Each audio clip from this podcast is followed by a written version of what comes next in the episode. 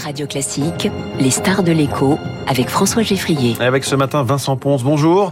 Bonjour François. Bienvenue sur euh, Radio Classique, le meilleur jeune économiste 2023. C'est vous. Félicitations pour ce prix euh, décerné par le Cercle des merci, économistes. Merci. Hier, vous êtes professeur d'économie à Harvard, cofondateur euh, également de l'entreprise Explain. Vous travaillez sur les liens entre économie et démocratie. Alors souvent, quand on parle de démocratie ou de politique, on invoque la sociologie. Comment est-ce que la science économique aussi peut se pencher sur, sur la démocratie? La science économique euh, a une sous-discipline qui s'appelle l'économie politique. Donc, je suis un économiste politique. Euh, et dans cette, dans cette sous-discipline, vous avez à la fois des économistes et des chercheurs en sciences politiques qui essaient de d'établir des liens entre les phénomènes politiques, donc euh, les résultats d'élections par exemple, et la performance économique d'un pays, les politiques publiques qui sont menées.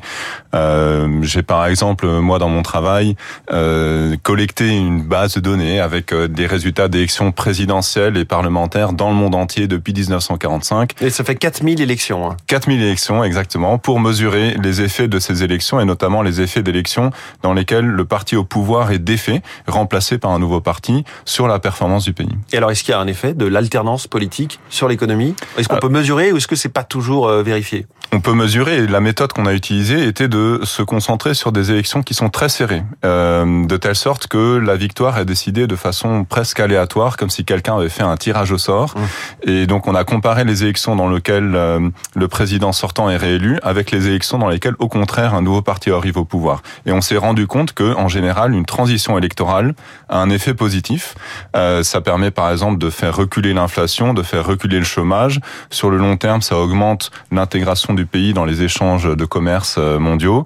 et une des raisons à cela, c'est le fait que très souvent un nouveau président, une nouvelle assemblée vont changer les politiques publiques, peut-être pour choisir des politiques qui sont plus adaptées au contexte dans lequel le pays se trouve, alors que un président sortant, s'il est réélu, euh, son nom est attaché à euh, des politiques anciennes et il va tendance à, vouloir euh, les faire perdurer, même si en fait euh, elles sont désormais un peu obsolètes. Alors forcément, j'ai envie de vous demander si ça s'applique aussi chez nous tout récemment avec une réélection d'Emmanuel Macron il y a un an et avant cela, même en 2017, finalement, il était issu du gouvernement et même de l'Élysée sortant, de l'équipe de l'Élysée sortante.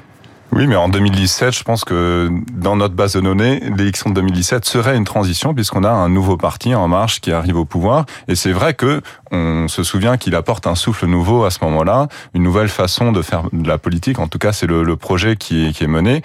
Alors, c'est compliqué pour moi de m'exprimer sur 2022 euh, puisque toute la beauté, en un sens, et la difficulté du travail euh, euh qu'on a mené avec mes co-auteurs consiste à identifier des régularités à partir d'un très grand nombre d'élections. Bien sûr, c'est la différence entre les journalistes très impatients et les chercheurs qui ont un tout petit peu plus de temps. On peut pas du coup euh, faire des prédictions sur le résultat d'une élection euh, spécifique. Alors précisément, si on remonte un petit peu en arrière sur euh, le début de votre carrière ou, des moments qui l'ont qui l'ont structuré, vous vous êtes penché sur deux élections présidentielles clés, une en France, une aux États-Unis. D'abord en France, celle de 2002, avec l'élimination de Lionel Jospin dès le premier tour.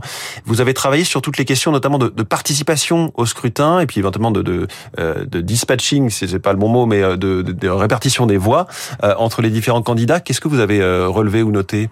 Bah, C'est vrai que j'ai été très marqué par l'élection de 2002 parce que c'est la première élection à laquelle j'ai pu voter. J'étais vraiment tout jeune électeur. Euh, je suis jeune économiste, j'étais jeune électeur euh, en 2002. Et à cette époque, euh, on se souvient du traumatisme pour la gauche puisque le candidat de la gauche, Lionel Jospin, ancien Premier ministre, est défait dès le premier tour. À la surprise générale, les sondages l'annonçaient au second tour contre Jacques Chirac. Et alors la raison de ça, c'est elle est double. C'est le fait qu'il y a eu une très faible participation à l'époque et le fait que les voix de gauche ont été éparpillés entre un nombre historiquement élevé de candidats. Donc évidemment, c'était un traumatisme pour la gauche, pour les électeurs de gauche, mais de façon plus générale, c'est problématique pour la démocratie, puisque on se retrouve avec un second tour entre euh, un candidat de droite qui était tout à fait légitime à cette place, mais aussi un candidat d'extrême droite euh, qui représentait un camp dont le total des voix était bien inférieur au total des voix euh, à gauche. Donc se pose la question de des méthodes, des remèdes pour éviter la répétition de ce genre de scénario pour des élections euh, suivantes. Et c'est à ce moment-là que j'ai commencé à vraiment m'intéresser euh, au fonctionnement des systèmes démocratiques, parce que souvent on vit en démocratie et donc on a des idées un peu abstraites euh, sur notre système politique. Et là, l'idée était au contraire de comprendre, d'analyser différents moments du processus électoral pour identifier ce qui parfois va mal mm. et comment est-ce qu'on peut arranger les choses? Et alors 20 ou 21 ans après, est-ce que vous avez justement ces fameux remèdes ou est-ce que on, les a en tête mais on les on les écarte?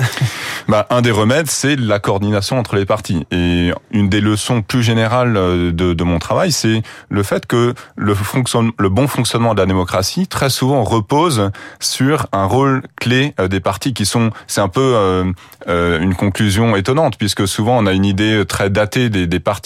Ils ressemblent un peu à des éléphants qui sont peut-être plus adaptés à la vie politique actuelle, mais les partis jouent un rôle clé, et notamment pour euh, se coordonner, pour nouer des accords entre eux, pour éviter que les voix de leur camp se dispersent. Et ça fonctionne dans certains cas. Lorsque ça ne fonctionne pas, euh, on se retrouve avec un, un, scénario comme en 2002. Et on l'oublie, mais en termes de participation, le simple fait de devoir s'inscrire sur des listes électorales est déjà en soi un obstacle, et qui n'est pas d'ailleurs le cas dans tous les pays. Oui, donc ça c'est vraiment une spécialité franco-française qui n'a vraiment pas d'explication. Euh, en France, si on veut voter, il y a vraiment deux étapes. Il faut d'abord s'inscrire sur la liste électorale avant de pouvoir aller voter le jour de l'élection. Euh, si on ajoute une étape supplémentaire, alors que dans la plus grande partie des pays européens, il suffit de se présenter pour aller voter, puisque c'est l'État qui a pris en charge l'inscription de l'ensemble des électeurs sur les listes, eh bien évidemment le coût du vote euh, est réduit. Euh, donc j'ai mesuré en France que il y a une grande fraction d'électeurs qui ne sont pas inscrits et beaucoup d'électeurs sont mal inscrits. Mmh. Euh, c'est un travail qu'on avait fait avec des chercheurs en sciences politiques, Céline Braconnier, Jean-Yves Dormagin. On avait constaté que 15 à 20% des électeurs sont inscrits à une adresse très différente, parfois très lointaine de l'adresse à laquelle ils habitent. On imagine par exemple des jeunes qui sont encore inscrits au domicile parental, qui peut-être pour une élection présidentielle vont faire l'effort de prendre un billet de train et, de retourner euh, voter euh, chez eux, euh, peut-être vont faire une procuration, mais évidemment sur une élection de moindre importance comme une élection départementale, ne vont pas faire cet effort. L'autre élection, Vincent Ponce, à laquelle vous êtes intéressé, que vous avez disséqué, on va dire, c'est celle de 2008 aux États-Unis, l'accession de Barack Obama à la Maison Blanche. Vous étiez sur place aux États-Unis, vous découvrez alors cette façon ultra organisée, ultra fine et ciblée de faire campagne. Quelles leçons vous en avez retenu là aussi? Alors j'ai été vraiment très frappé par cette élection. Je venais d'arriver aux États-Unis, donc moi j'arrive euh, en juillet ou en août 2008 euh, aux États-Unis. Euh, c'est là que la campagne prend toute son intensité.